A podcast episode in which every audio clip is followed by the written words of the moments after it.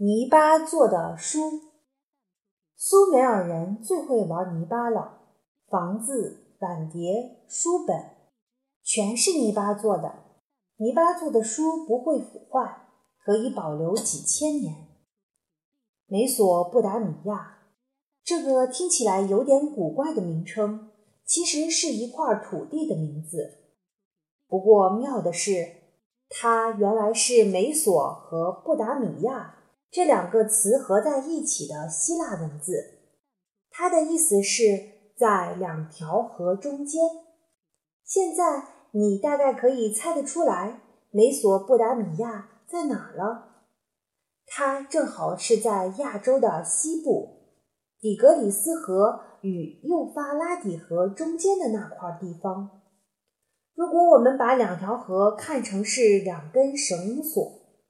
那么中间的那块地区是不是有点像狭长的摇篮呢？据我们所知，第一个从这摇篮里出来的是苏美尔人，时间大约在公元前四千多年的时候。想想看，今年是公元多少年呢？加起来应该距离现在有六千多年那么久远了吧？也因为实在太久远了，已经没有谁弄得清楚苏美尔人究竟来自何处。不过我们却知道，由于两条河带来许多泥土，尤其是靠近出海出海口的地方，变得非常肥沃，丢在地上的种子也很容易长出植物，所以苏美尔人学会了种小麦。也许他们还不懂得用小麦做成美味可口的面包或蛋糕。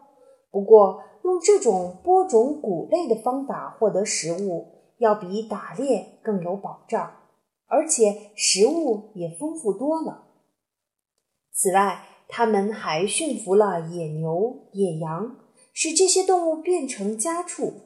人们还学会了喝牛羊的奶。剪羊毛来纺织衣服。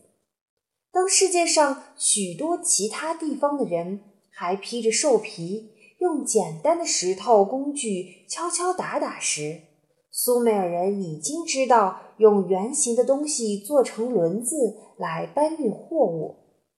这也就是说，他们有了交通工具——车子。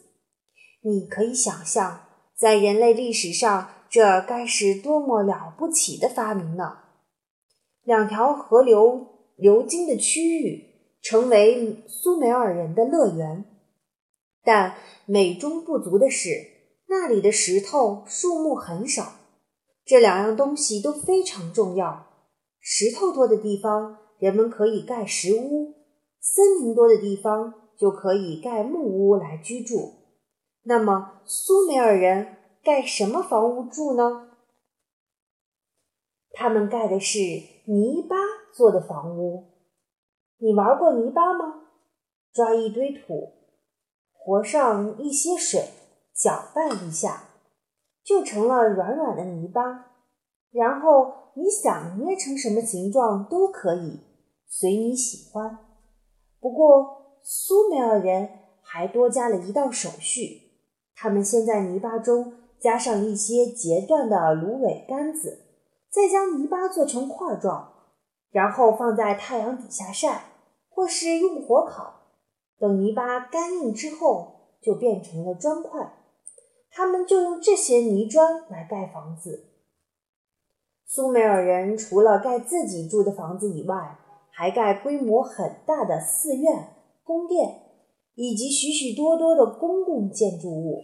他们甚至带出了整座的城市，所以大约公元前三千多年前时，在两河流域一带，居然已经出现了好几十座城市。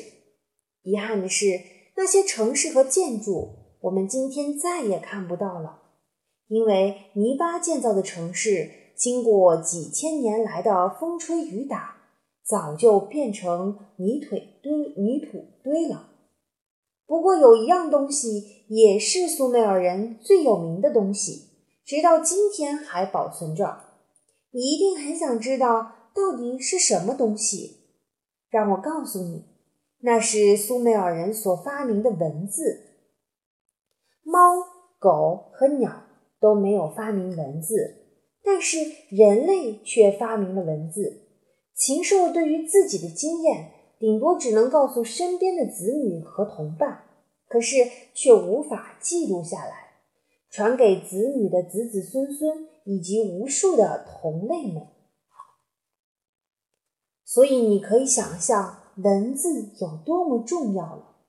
苏美尔人用笔和纸，笔用笔在纸上写字，他们的笔。其实只是芦苇杆子或小木棒。苏美尔人将芦苇杆或木棒的一端削尖，变成三角的形状，而他们的纸就像他们的房屋一样，仍是用泥巴做的。反正泥土到处都有，苏美尔人就用泥土捏成一块块的泥板，然后用细绳子在泥板上压成一道道的格子。就好比你现在的笔记簿一样整齐，这就是他们的纸张了。苏美尔人用三角状的笔在泥板上面压出一笔一画，一面压完就翻另一面，这就是他们写字的方式。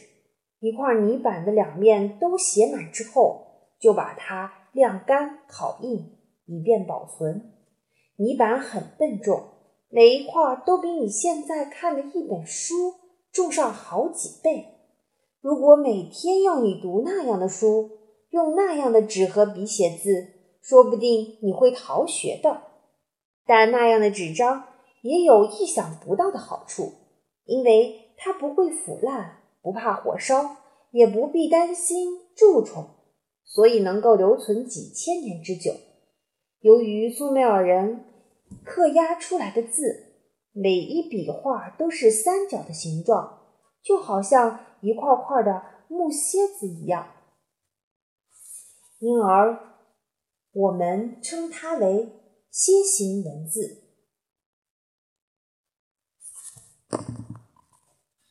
楔形文字是目前世界上所发现的最早最早的文字，它属于象形文字的一种。因为当时的人与其说是写字，还不如说是画字。苏美尔人后来建立了国家，当然也有了国王。关于那些国王的故事，我们知道的不多，只知道其中最有名的一位叫做萨贡大王。他建立的王朝称作阿卡德王朝。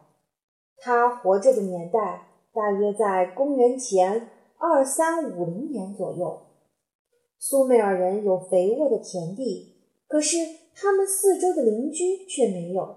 他们必须赶着牛羊四处寻找水源和草地，因此这些人里面有的便丢弃原有的简陋帐幕，大模大样的闯进苏美尔人舒适的城市去居住。有的偷偷溜进去，有的则干脆拿着武器打进城去。于是，两条河中间的那块土地就成了许多种种人抢着居住的地方。这群人也建立过好多个王国，其中有一个王国的都城叫做巴比伦。你可好好记住它的名字，因为这个城市。后来变得很重要，而他的国王也成为强大的统治者。从那时起，我们就把这个区域的人统称作巴比伦人。当然，苏美尔人也是其中的一种，而且无疑是最聪明的一种，因为那些粗鲁的游牧邻居都向他们学习呢。